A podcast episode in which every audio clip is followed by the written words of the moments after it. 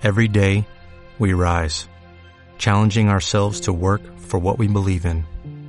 At U.S. Border Patrol, protecting our borders is more than a job, it's a calling. Agents answer the call, working together to keep our country and communities safe. If you're ready for a new mission, join U.S. Border Patrol and go beyond. Learn more at cbp.gov/careers.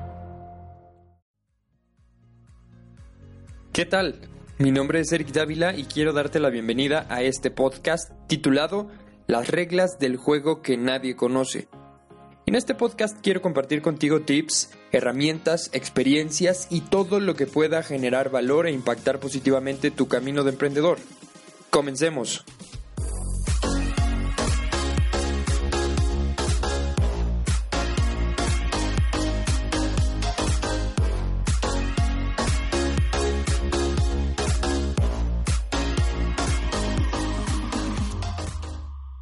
Muy buenos días, muy buenas tardes o buenas noches, queridos escuchas. El día de hoy vamos a iniciar y vamos a iniciar con mucha euforia porque me siento muy contento, estoy muy feliz porque vamos a iniciar una segunda temporada de este podcast.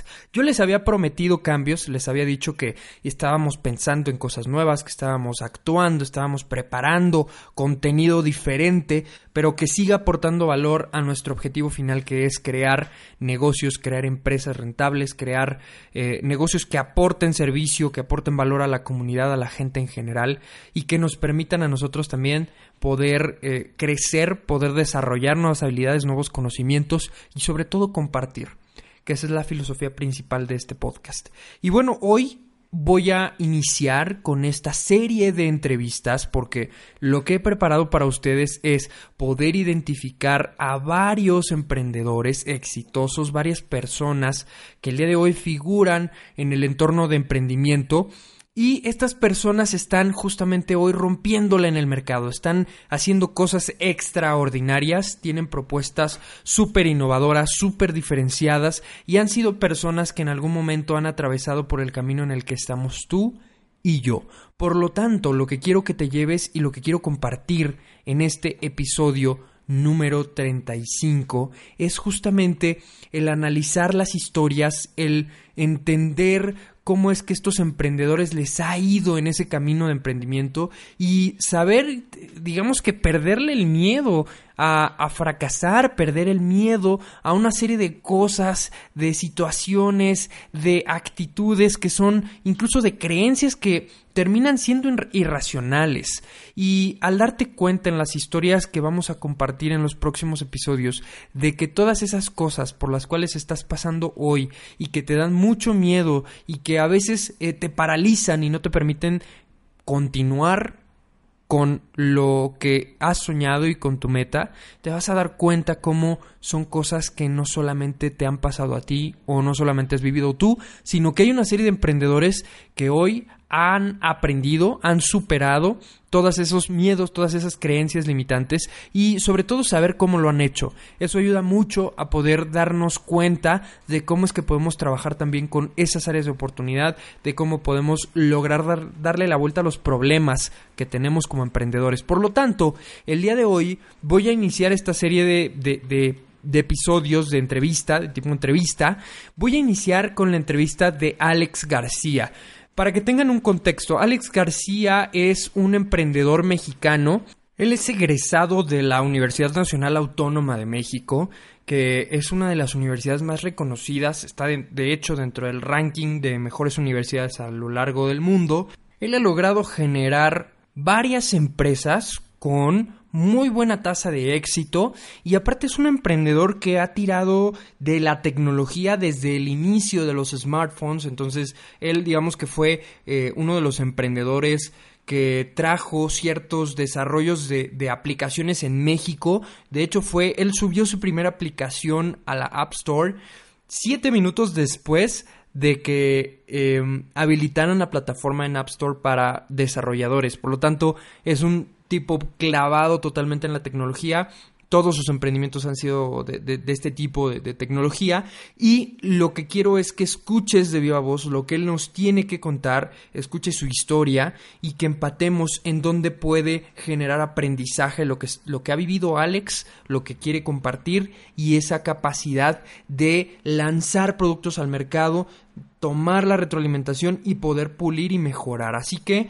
con esto voy a dar introducción a nuestro episodio 35. Espero que esto te ayude a mejorar, te ayude a aprender cosas nuevas. Así que escuchemos a Alex García.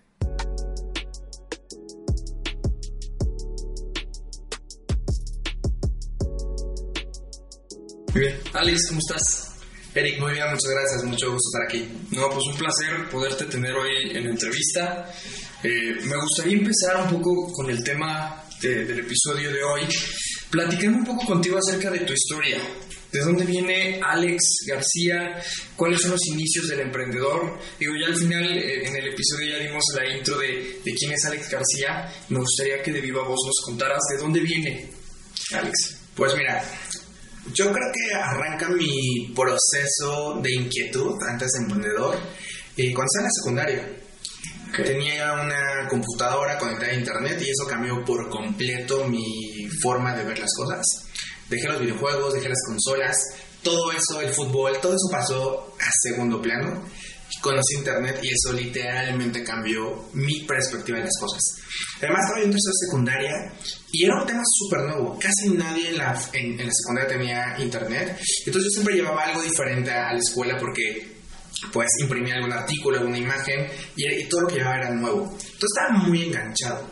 Sin embargo, yo creo que habrán pasado unos 6, 8 meses de estar navegando, navegando, navegando internet, cada página era una cosa nueva, cada eh, aplicación que bajaba en internet eh, era diferente y me apasionaba mucho, hasta que me di cuenta que si yo me iba al navegador, que antes utilizaba Internet Explorer, que ahora ya nadie lo usa, creo, pero yo me di cuenta que si le dabas archivo, guardar como a una página web, pues se bajaba el código de la página. Y ya que vi que estaba el código, lo abrí en un blog de notas literal, quité algunos textos, puse los míos, le puse guardar y al darle clic a la página, voilà, estaba el diseño padrísimo de la página, pero era con mis textos. Tenías tu propia página de internet. Ya tenía la mía. Excelente. Ahí arranqué lo que hoy es, pues, saber programar, pero en ese momento era, pues, simplemente ser curioso y editar. Y entonces dije, a ver, pues está muy interesante porque pues, las páginas web que yo empezaba a, descargar literal, pues cada vez las, las buscaba más sofisticadas para yo poder cambiar cosas. Después me di cuenta pues que esos archivos que yo había bajado de programación, pues yo los podía subir gratis a un servidor para que cualquiera lo pudiera ver. Entonces dije, a ver, eso es mágico, porque entonces quiere decir que si yo subo mi información, mi prima, que aunque viva al lado de mí es mi vecina, en su computadora con internet va a poder ver lo que, lo que yo estoy haciendo.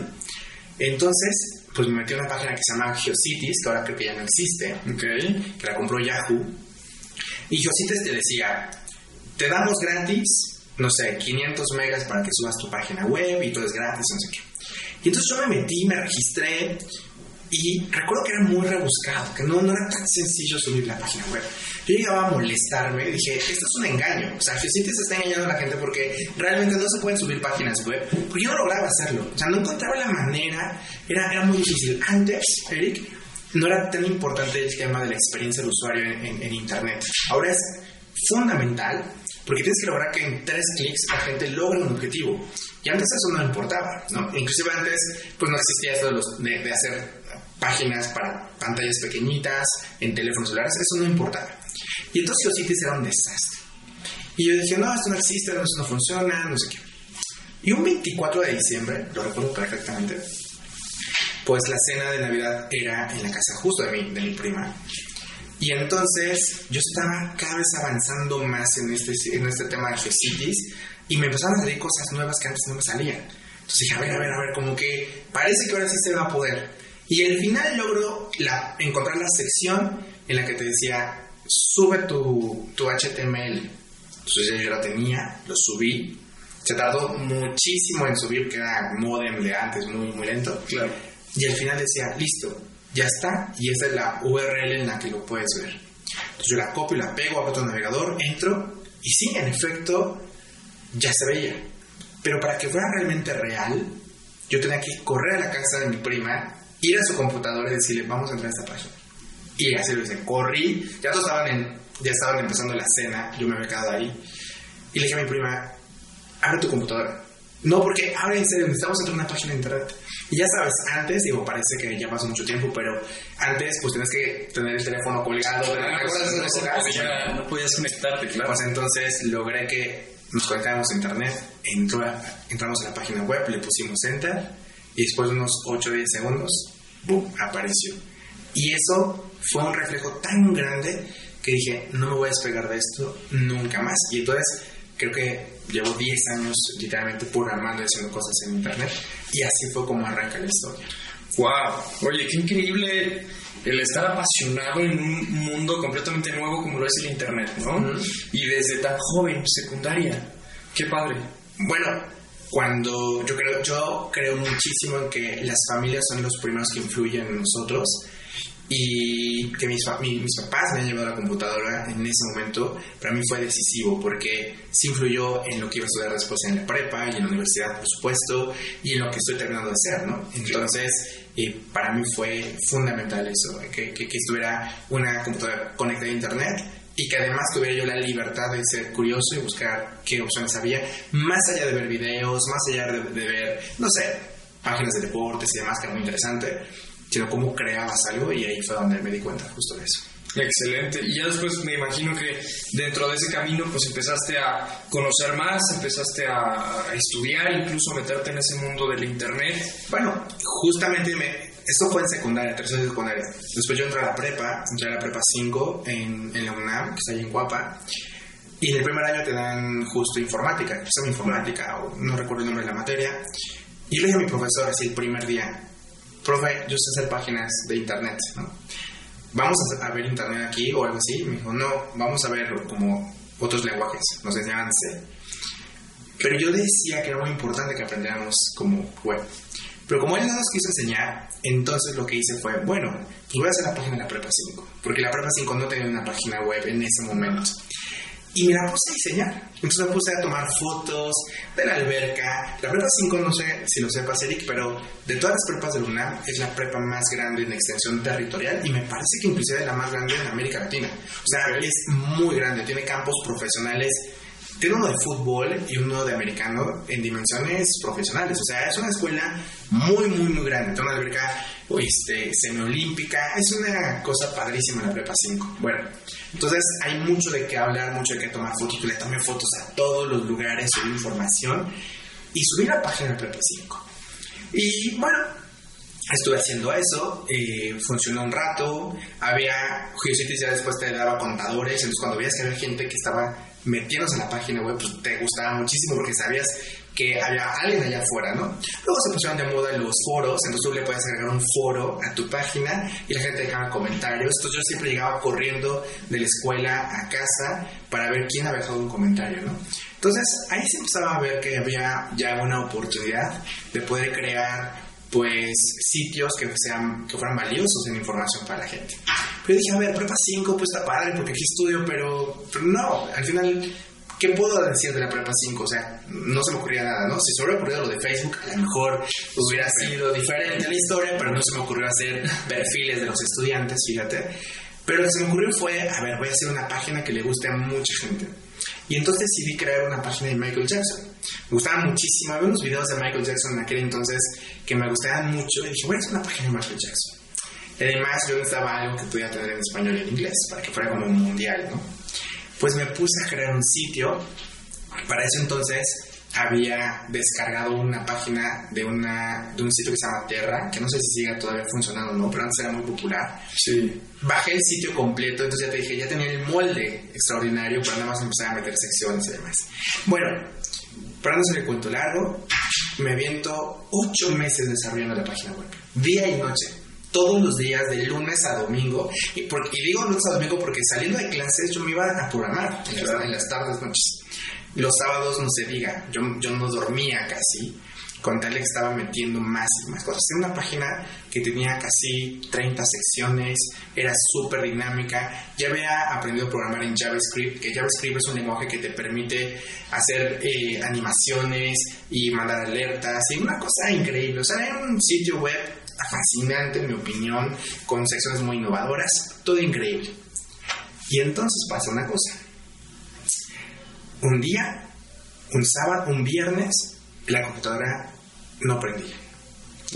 Y entonces dije, pues, ¿qué será? Me di cuenta que lo que no prendía era realmente el monitor, porque la computadora CPU, pues sí, se escuchaba que arrancaba y todo. Entonces dije a papá, oye, ¿puedes decirle a la persona que nos vendió la computadora que si te puede revisar el monitor porque no funciona? Sí, no te preocupes. Eso fue viernes, sábado, porque yo el sábado tomaba clases eh, de inglés en el Anglo, de esas clases que duran seis horas, entonces te avientas toda la mañana, todo el sábado, terrible, no, no sé por qué hice eso. Y entonces yo llegaba a casa como a las 3 de la tarde. Entonces toda la mañana me desaparecí. Regreso a casa a comer y por supuesto a seguir programando. Y en la comida le pregunto a mamá, oye, ¿sabes si mi papá logró ver lo de la computadora? Me dijo, sí, sí, sí, lo veo. De hecho, ya quedó, creo, ¿eh? ¿En serio tan rápido? Sí, ya está lista. Entonces voy, la prendo y sí, prendí el monitor. Y dije, perfecto, ya estaba listo para lo que seguía. Ya estaba en el último, me faltaban cinco secciones o cinco cositas, pero ya era lo último de lo último. Lo más difícil, lo más complicado, lo que me llevó casi ocho meses, ya lo había hecho en dos idiomas, porque todo lo estaba programando en inglés y en español. Bueno la prendo muy bien y de pronto pues en la computadora ya no estaban mis carpetas, ya no estaba el fondo de, la computadora, ya no había nada. Funcionaba, pero había otro sistema operativo inclusive. Y entonces le pregunto a mamá, oye, ¿está papá aquí? Me dice, sí, sí está allá arriba. Digo, papá, ya vi que ya quedó esto, pero, pero no hay nada de mi información. Me dice, ay, es que que si la formateo y pensé que era una buena idea y le dije que sí la formateara todo.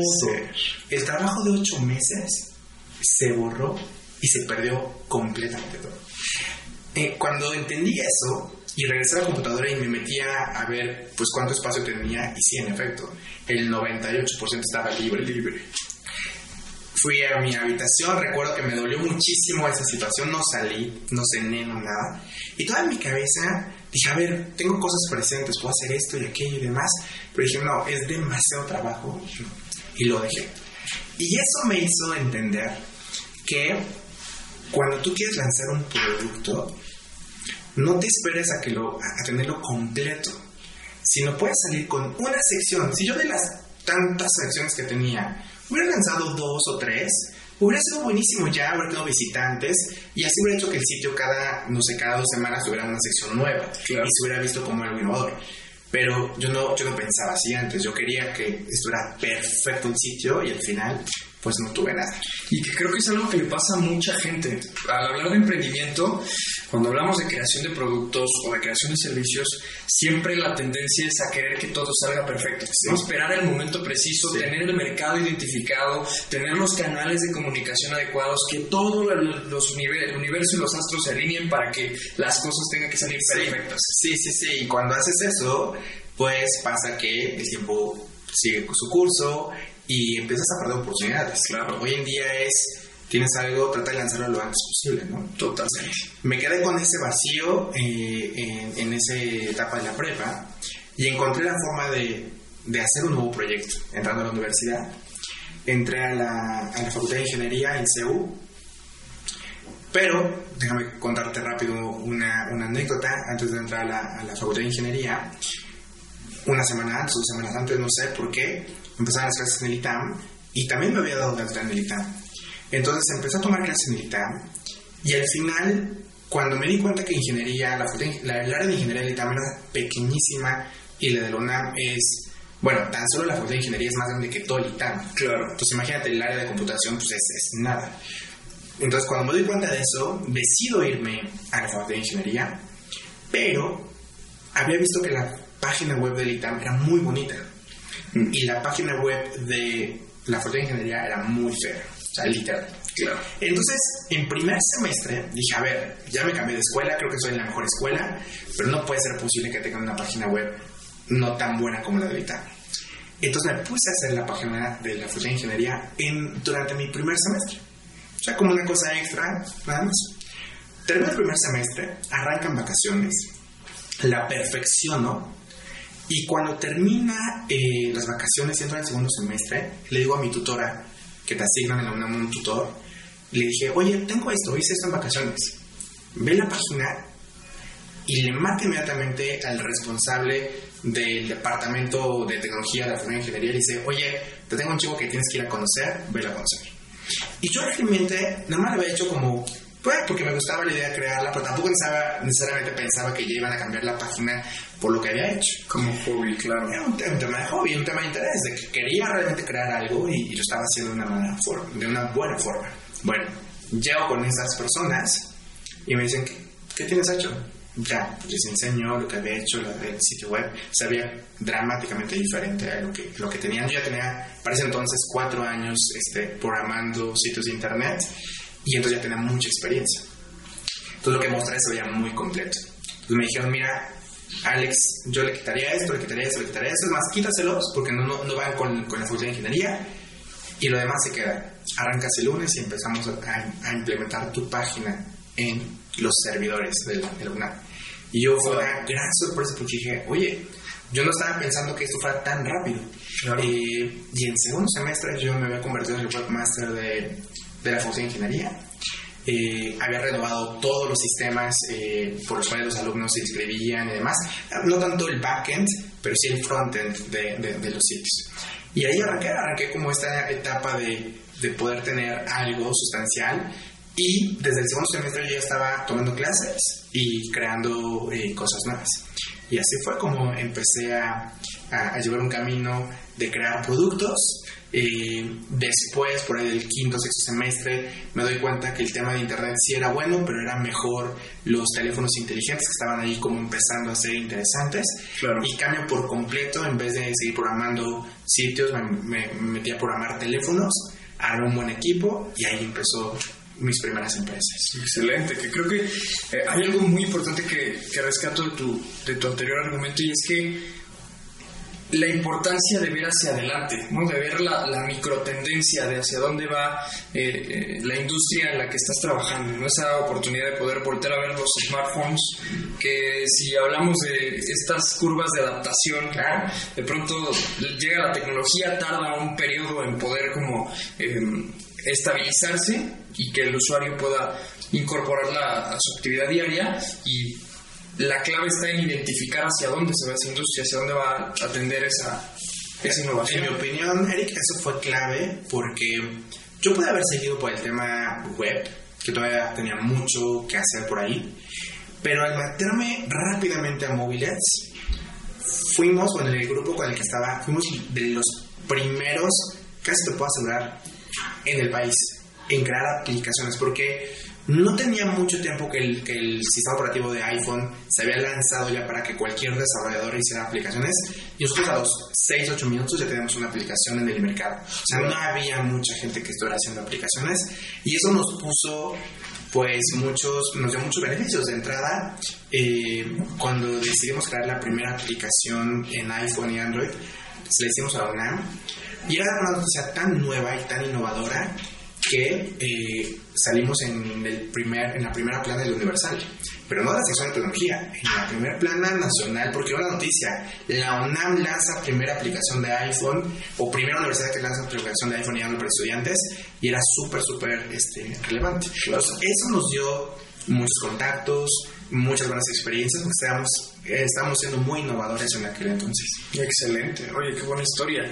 Oye, y algo importante, digo, dentro de este camino de éxito siempre hay momentos agrios, ¿no? O puntos de quiebre en donde los emprendedores siempre topamos siempre que son duros y son aprendizajes. Entonces, me gustaría que nos compartieras cuáles han sido esos momentos relevantes que han marcado tu carrera, que han marcado esa experiencia que has tenido, en donde los fracasos te han enseñado y qué ha sido ese aprendizaje que te has llevado. Bueno, he tenido muchos fracasos y, voy a tratar de, entrarle con algunos medianos, porque mira, la verdad, tú lo dijiste, un, yo creo que un verdadero emprendedor que busca convertirse en un empresario importante, relevante, eh, debe pasar por estas cosas porque eso le dan enseñanzas y también te, te, enseñan, te enseñan cómo ser un mejor empresario. Pero déjame te cuento, te cuento una. Em, mi segunda empresa, yo estaba en, la, estaba en los últimos semestres de la universidad cuando había fundado mi segunda empresa. Una empresa enfocada en desarrollo justamente de aplicaciones. Y nos fuimos a un mercado bien específico de deportes, entretenimiento. Marcamos bien el, el camino. Sin embargo, en ese, en ese año, estoy hablando del 2013, más o menos, 2012, 2013, decido ir a un congreso en Barcelona porque me entero que era el congreso más importante de tecnología móvil en el mundo y que los mejores estaban ahí. Entonces, cuando yo escuché eso, dije, pues yo tengo que estar ahí y tengo que ver qué están haciendo la industria y cuáles son las tendencias para llegar a México revolucionado. Bueno, viendo eso, me llegan tantas ideas que estando en el aeropuerto de, de Madrid, antes de regresar a México, le marco a mi socio, era un solo socio el que tenía en esta empresa, le dije, mira, vamos a hacer una cosa. Lo que estoy viendo aquí es muy bueno, me quiero yo enfocar en eso. Y voy a crear una cosa nueva. Tú quédate con la empresa, o sea, tú quédate a, operarla, no, o sea, quédate a operarla, yo sigo usando socio, pero tú opérala mientras yo creo esta cosa nueva. Y si la creo bien, pues le va a ir muy bien a nuestra empresa. Claro. muy bien. Pasaron seis meses y tan solo en seis meses la empresa pasó de tener varios contratos, de tener un equipo de casi 15 personas genios. Hoy a todos los tengo en, en mis redes sociales, están trabajando en grandes empresas. Bueno, pasamos de eso a tener cero empleados, contratos perdidos, deudas. Bueno, drásticamente cambió. Pero cuando hablo de deuda, te hablo de una buena deuda. O sea, no deuda pequeñita, sino de varios, varios ceros que yo nunca había visto eh, reflejados. Cuando me entero de eso, realmente se me vino todo abajo porque yo venía trabajando muy bien esa innovación que estoy haciendo, me estaba yendo súper bien, me, me, enteraba que, había, que estaba habiendo problemas en la empresa, pero yo estaba tan metido en lo mío que ni siquiera me daba el tiempo de ver qué estaba sucediendo. Yo firmaba papeles sin leerlos por la confianza, porque claro, mi, socio eh, o mi ex socio más bien, siempre confió en él, siempre confiado en él, es, es una gran persona en todos los sentidos, pero se le fueron algunas cosas de negocios básicas y eso hizo que la empresa se viniera para abajo. Y entonces pues ahí yo tenía que tomar una decisión. Tenía que tomar la decisión de saber qué iba a pasar con esa deuda eh, enorme. Y dos, que, qué iba a pasar conmigo, porque pues había que empezar no de cero, sino de menos no sé cuántos millones. Y entonces decido una cosa. Decido, eh, número uno, hacerme responsable de una gran parte de la, de, la, de la, deuda sin realmente estar tan metido en eso. A cambio, dice a mi socio, tú quédate con este otro pedacito, pero yo me quedo ya con el 100% de las acciones para hacerme cargo. Eso fue mi primera decisión, irme para adelante. Dos, tenía que ver cómo financiaba. Entonces tenía dos opciones. Una, justamente en el Congreso de Barcelona, conocí a una persona que era en su momento muy importante en Samsung y me ofreció un empleo, y me ofreció empleo con un sueldo muy bueno. dijo, Alex, vente conmigo. O sea, porque a ella le impresionó mucho lo que yo ya había hecho antes en las apps, que estaba yo en Barcelona y que ahí nos habíamos coincidido y me dijo, Alex, estás increíble, vente conmigo. Y ese es el sueldo. Un sueldo buenísimo. Claro. Entonces dije, opción número uno, me meto a trabajar a Samsung y ya he hecho mis cálculos. Si yo usaba el 95% del sueldo, yo acababa de pagar la deuda en cuatro años. Imagínate. Yo dije, con el 5%, pues la hago, ¿no? Sobrevivimos. ¿no? sobrevivimos. O la opción dos era bueno, empezar desde cero. Y desde cero era empezar a crear un equipo para, para salir adelante, lanzar una innovación nueva, venderla y empezar a generar ingresos. Pero llevamos despedido a todos. Entonces, lo que hice fue llamarle a dos o tres. dije, oye, a ver, sé que ya te dijimos que vaya y ya le decimos vaya a todos, pero necesito que te unas conmigo, necesito que confíes en mí. Tengo esta idea, dime qué te, te suena. Era muy buena idea, entonces todos me dijeron, pues sí, suena bien. Mira, vente conmigo, te aseguro que en dos o tres meses algo positivo va a pasar. hubo dos que me dijeron sí, hubo uno que me dijo, Alex, o sea, sí te ayudaría, pero, o sea, si no gano yo cash, no, o sea, no puedo, ¿no? No, no necesito dinero. Ok, pues me, me quedé con estos dos y empezamos a trabajar. Sin embargo, aunque ya estábamos, eh, yo ya tenía un plan de lanzar algo que podía yo vender en buena medida en tres meses y de pronto solventar gran parte de la deuda, pues eran tres meses. Los bancos había unos que necesitaban ya pago en los próximos 15 días. ¿no? Entonces dije, ¿qué hago? Sea, tenía que pensar qué hacer. Entonces me aventé en las oficinas que yo antes tenía en Tlatelolco, me aventé toda la noche y toda la madrugada en papeles escribiendo ideas, opciones que tenía. Y cada papel era, puedo hacer esto y hacer esto, no, otra y otra. Me aventé toda la madrugada pensando en qué opciones tenía. Hasta que se me ocurrió una muy buena idea, que nunca se me había olvidado, nunca se me había ocurrido, que nunca la había hecho y de hecho, mira, nunca lo, he no lo he vuelto a hacer, lo tengo que volver a hacer algún día. Lo que hice fue prevender un servicio. Le hablé a un empresario y le dije, oye Luis, para, le mandé un, un- un correo electrónico, que lo debo de tener. Oye Luis, yo sé que tú necesitas todo el tiempo páginas web nuevas. Lo sé porque él tiene una empresa como de marketing. Dije, permíteme prevenderte 20 páginas web. Y tú me, cuando págamelas, por favor, las necesito que me las pagues. Y en el momento que tú las necesitas, tienes crédito conmigo y yo te las hago. Dije, bueno, pues a ver, o sea, yo estaba en desesperación de buscar opciones que dije, pues lo voy a mandar. Claro. Dos, tres días me contesta, sí, Alex, ¿dónde te deposito? Ese tipo de cosas te literalmente te dan un ánimo tremendo, te cambian la visión y a mí me dio tanta confianza que dije, ya, va para adelante. Con ese dinero que me pagó él, que aparte me lo pagó un 31 de diciembre, me, hace el depósito, eh, pago deudas mensuales que había por ahí, le pago a, mis, a los dos que me estaban que me estaban apoyando, que habían creído en mí, les dije, bueno, va, va esto.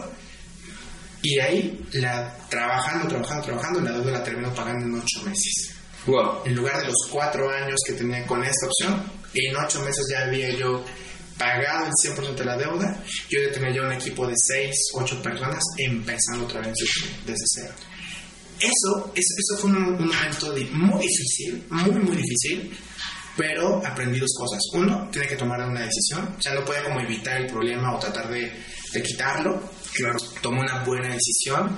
Y dos, fíjate que con esta, específicamente con esta, esta situación que te cuento, se me quitó todo el, miedo del, todo el miedo del mundo. O sea, yo dije, si vuelvo a fracasar otra vez, no me puede ir tan mal como ahorita y lo resolví con cero personas y después con dos. ¿Qué va a pasar? La verdad es que no, no me preocupa. Entonces, hoy las cosas que estoy lanzando y que hago, las hago. Claro, tienes un poco de incertidumbre, pero, pero no con miedo. O sea, no, no, no, no, no, no tengo ese sentimiento de miedo de ver qué pasa, sino al revés es vamos para adelante porque si nos va mal, bueno, pues, pues hay forma de resolverlo. Claro, el monstruo no es tan grande, ¿no? Como pareciera, que a veces nos paraliza y no nos permite poder analizar opciones, que es algo muy importante poder ver las alternativas que tenemos y buscar el cómo sí lograr superar esos, esos temas. Y hablando del tema de fracasos y de todo este tema de, de- de aprendizajes, eh, cuando estabas en ese momento crítico que había menos tantos en, la cuenta de banco y te llega esta opción de poder eh, contratarte con una empresa y tener un buen sueldo, creo que ese es el ejemplo de no tirar la toalla en un momento crítico, ¿no? Porque alternativas siempre van a haber oportunidades de, de empleo, de, de lograr ayudar a alguien más a crear el sueño, pues siempre van a estar ahí, ¿no? Cuando uno es bueno y sabe que es bueno en lo que hace, pues esas oportunidades siempre van a estar allá. Pero creo que el ser fiel a lo que tú crees y tener esa convicción de lograr superar ese bache fue lo que te, te catapultó, ¿no? Y te mostró que el miedo simplemente era, pues nada, ¿no? Una idea, un pensamiento solamente. Yo no sabía esto, todo hasta ese momento yo no sabía, ¿eh?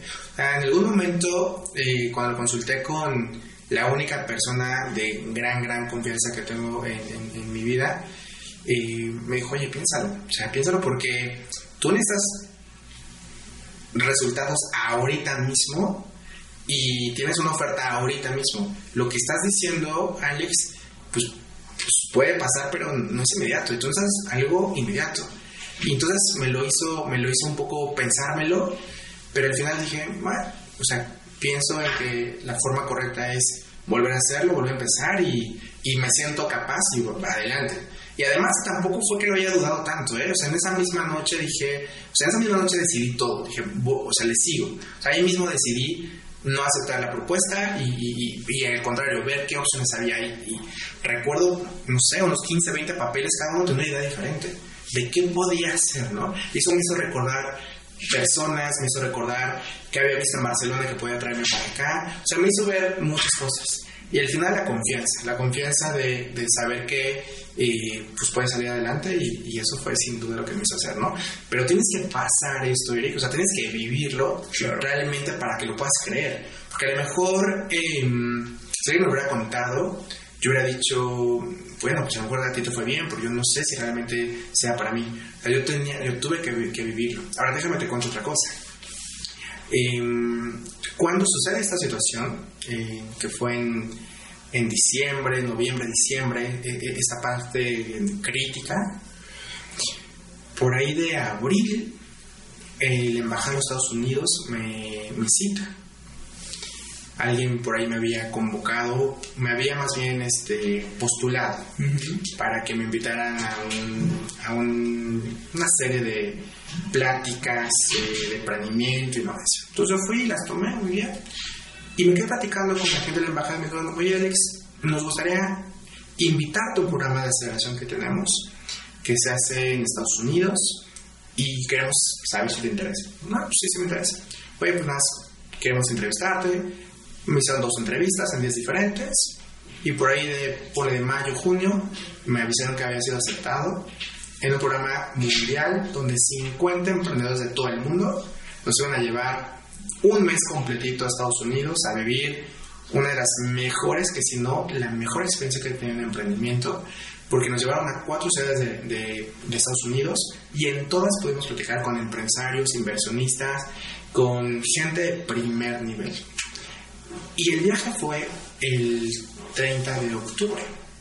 O sea, 10 meses después de esta situación crítica. Y yo me, yo me recuerdo, estando allá, viviéndola tan bien, porque estaba yo compartiendo con gente de Israel, gente de África, gente de Europa, de Asia, de todos los continentes estábamos ahí. Y estaba yo muy contento de lo que estábamos viviendo. Que yo dije, si alguien me hubiera dicho hace ocho meses, cuando yo estaba ahí en esta, en esta situación crítica, si alguien me hubiera dicho, oye Alex, no te preocupes, en ocho meses vas a estar llegando a Chicago, te van a eh, llevar con un grupo de empresarios en limusina para todos lados, en limusina, en los mejores hoteles, y te van a, vas a estar platicando con grandes empresarios, banqueros, inversionistas. Eso te va a estar pasando todo pagado por completo y, además te van a dar premios ahí. Allá me dieron un montón de premios, a todos los que fuimos allá dieron premios muy importantes yo hubiera dicho, no es cierto. O sea, no, eso no es cierto, porque yo soy de un problema mayúsculo con, con datos que no sé ni qué va a pasar, con, con, con deudas que nunca había visto, como es imposible. Pues sí, cuando te ocupas en resolver tu problema y buscas solución y lo haces de manera entusiasta y tomas buenas decisiones, las cosas pueden cambiar este, drásticamente. Drásticamente. Excelente, Alex. Oye, y dentro de tu experiencia, de este camino que ya has recorrido, ¿cuál sería el mensaje clave que tú recomendarías a un emprendedor que va iniciando, que, que trae el ímpetu de crear su idea, que está convencido, que trae la pasión, que trae eh, el conocimiento para hacerla realidad? ¿Qué le recomendarías dentro de las habilidades que tienes? ¿Cuál ha sido como la mejor carta? ¿Cuál es ese as bajo la manga dentro de yo pienso que, digo, podría decirte varias cosas, pero si me dices algo muy especial. Yo diría que el mindset para mí ha sido muy importante como emprendedor. Es decir, em, recalcular mi, mi mente y llevarla a una mente de empresario. Porque si tú como emprendedor sigues con ciertos estándares y no recalculas constantemente tu mente, no vas a poder avanzar. Vas a seguir sí creando valor, sí muy entusiasta, pero no vas a crecer. Tienes que ir recalculando. Fíjate, voy a ligarte con esta historia de, eh, que te acabo de contar. Cuando me entero de la deuda, pues ahí me di cuenta de una cosa, que yo los servicios que vendí en ese momento, con los precios que yo vendí en ese momento, no me servían, pero para nada. Claro. por ahí me llegaban propuestas, oye Alex, una página de 30 mil pesos, de 40 mil pesos, una página web, ya no me servía, ya no me servía. Porque si yo estaba tomando esos proyectos que para mí en ese momento, bueno, antes de esa solución, pues eran, era un buen ingreso, sigue siendo buen ingreso, no digo que no, pero para lo que yo necesitaba no me servía de nada. Claro. Porque me quitaba el mismo tiempo hacer algo de 30 mil, 40 mil pesos que algo que fuera de 300 mil, 400 mil pesos que me ayudaba a acotar mi deuda. Entonces ahí recalculé por completo mi configuración. Dije, ya no puedo aceptar esto. Ya, o sea, no me puedo ni permitir aceptarlo. Cuando antes a lo mejor lo hubiera seguido haciendo porque sonaba bien. Entonces, este recalcular tu mindset de manera constante es muy importante. No es que lo recalcules una vez, sino cada vez que vas avanzando tienes que ir mirando y abriendo tu mente cada vez más para, para ir entendiendo. El tema económico, el tema monetario es un tema mental, en mi opinión. Si tú no te crees ese número de ceros, no vas a poder ganarlo. O sea, no lo vas a poder buscar. Y así muchas cosas más. Entonces el mindset para mí es, es el as bajo la manga.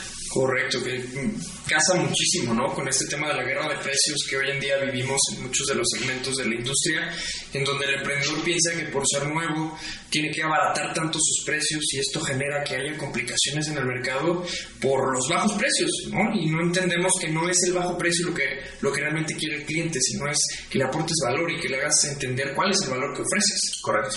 Oye, Alex, y para cerrar la entrevista me gustaría que nos compartieras cuáles han sido dos lecturas, dos libros que hayan marcado ese camino. Pensé que contar, me ibas a pedir tres libros.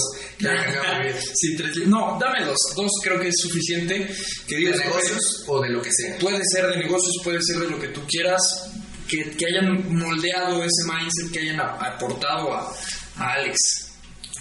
Pues mira, te voy a dar uno de negocios y uno no de negocios. Ok. En el tema de negocios, déjame te cuento que la biografía eh, de Steve Jobs, ah, hay muchos, pero la, oficial, tiene un pasaje que a mí me, me dio un aprendizaje de negocio muy bueno y, y en general, por supuesto que aprender de la vida de una persona, es para, de una persona para mí es mucho mejor aprendizaje que leer un libro de negocios que te dice así es el mercado y así es el marketing. Para mí, leer la biografía de alguien exitoso y que te diga cómo lo hizo es mucho más didáctico. Bueno, en esta biografía hablan del lanzamiento, hay un capítulo que habla del lanzamiento del primer iPhone. Ok. Y cuenta, el, el- cuenta Steve Jobs, eh, cuenta la anécdota que no estaba listo el teléfono. O sea, el día de la presentación no estaba listo el teléfono. No funcionaban algunas cosas. De hecho, no funcionaba la unidad celular. Y, en- y ellos tenían que hacer una llamada este, real en ese momento. Entonces él cuenta que pues tenía que reaccionar rápido. Y entonces lo que hicieron al darse cuenta que no iba a estar el teléfono listo, pues iban a tener que simular algunas partes. Él lo llama así. Eh, simular, truquear, como sea, pero él tuvo que simular algunas cosas. Y lo tuvo que hacer faltando días o, quizá minutos, no recuerdo bien, pero faltaba muy poco para tomar esa decisión. Y fíjate que eso a mí me dio un aprendizaje muy interesante porque, número uno, las cosas no siempre van a salir como tú las quieres. Puedes tener una presentación, puedes eh, contra, con un gran empresario y puede que algo falle. Entonces tú tienes que tener la habilidad de responder rápido. Y mira, déjame te cuento una anécdota que se puede comprobar. Hace dos años, en, este evento que se llama Talentland, eh, que en Guadalajara reúne a miles de emprendedores, creo que, creo que reúne 20 mil emprendedores en 4 o 5 días con grandes eh, eh, ponentes de tecnología, pues me pasó eso. Faltando minutos nos dimos cuenta que la aplicación que íbamos a presentar estelarmente y todo no funcionaba. No funcionaba con el internet de allá. Si estábamos en el internet del hotel y demás funcionaba perfecto, pero el internet de allá por alguna razón no funcionaba. Entonces yo tenía dos opciones. Cancelar casi casi la presentación, digo, no cancelarla, sino no mostrar, no hacer la demostración, contar otras cosas, que eso no era la idea. Claro. O, ¿qué fue lo que hice? En el hotel grabamos la pantalla del celular de toda la interacción, que ahí sí funcionaba con el internet. La grabamos completa. Y en el evento me grabé de memoria los dos minutos de la grabación y yo simulé que todo eso, que yo estaba escribiéndole al teléfono eh, mientras se veía el video como yo estoy haciendo. Y además todo me lo quise hacer más difícil. Había una parte del demo, de la grabación, en la que se abría la cámara del teléfono para tomar una foto. Bueno, pues de la misma manera, cuando en el video parecía que abría la cámara, yo también hacía como que estaba tomando una foto. O sea, todo eso lo tuve que hacer así, porque si no, no se va a poder ver el demo, que era muy bonito demo, pero que el internet de ahí, por una razón del IP o no sé qué, no iba a funcionar. Entonces a mí me, eso me marcó mucho de que tienes que buscar atajos de pronto, ser un hacker para poder lograr este un resultado. Claro. Y el otro libro, que no tiene que ver con, eh, con negocios, que se llama eh, La batalla en el, desierto, de José Emilio Pacheco, que es un libro muy bueno de este mexicano que eh, te describe cómo era el México de, los, de la década de los 70 pero te describe muy bien cómo, cómo es cómo la cultura mexicana, eh, para hablar de temas como la política, como el fútbol, como el sexo, y te lo describe también que para mí me sirve como un libro de marketing. Cuando yo le quiero comunicar a una idea a, a nuestro público en México, de pronto utilizo frases que aparecen en esta novela porque son muy de nosotros y a veces para mí el marketing es comunicar de manera efectiva algo, sin buscar cosas rebuscadas, de mucho menos. Entonces yo diría que esos dos han sido muy influyentes en ese aspecto. Excelente, Alex. Pues bueno, nada más para que toda la audiencia pueda saber en dónde te encuentran y poder cerrar y terminar nuestra entrevista, cuéntanos dónde te podemos encontrar. Pues me gustaría que me busquen en Hackers de Negocios es un nuevo Facebook eh, que tenemos. Digo, ahí van a encontrar mi perfil relacionado. Pero queremos que vayan hackers de negocios, tanto en Facebook como en Twitter, como en Instagram, en sitio web, que es nuestra nueva propuesta para que los emprendedores que nos están escuchando o quienes están creando valor puedan aprender habilidades que les ayuden en su crecimiento como empresarios y esas habilidades tengan que ver con cómo, cómo negociar, cómo hacer una gran presentación de venta y se lo estamos enseñando ahí de una manera innovadora. Excelente. Los buscan ahí. Excelente, Alex. Pues bueno, ya está la propuesta abierta. Yo te agradezco muchísimo por el tiempo. Gracias por, por estar acá, por compartirnos tu historia, tu experiencia. Creo que esto puede aportar mucho valor. Siempre el escuchar, como lo decías, las historias de los demás nos hace ¿Mm? empezar a identificar cómo armar ese rompecabezas que aún no está creado, ¿no? Correcto. Así es. Muchas gracias por la invitación. La pasé muy bien y hasta la próxima. Muchas gracias. Gracias.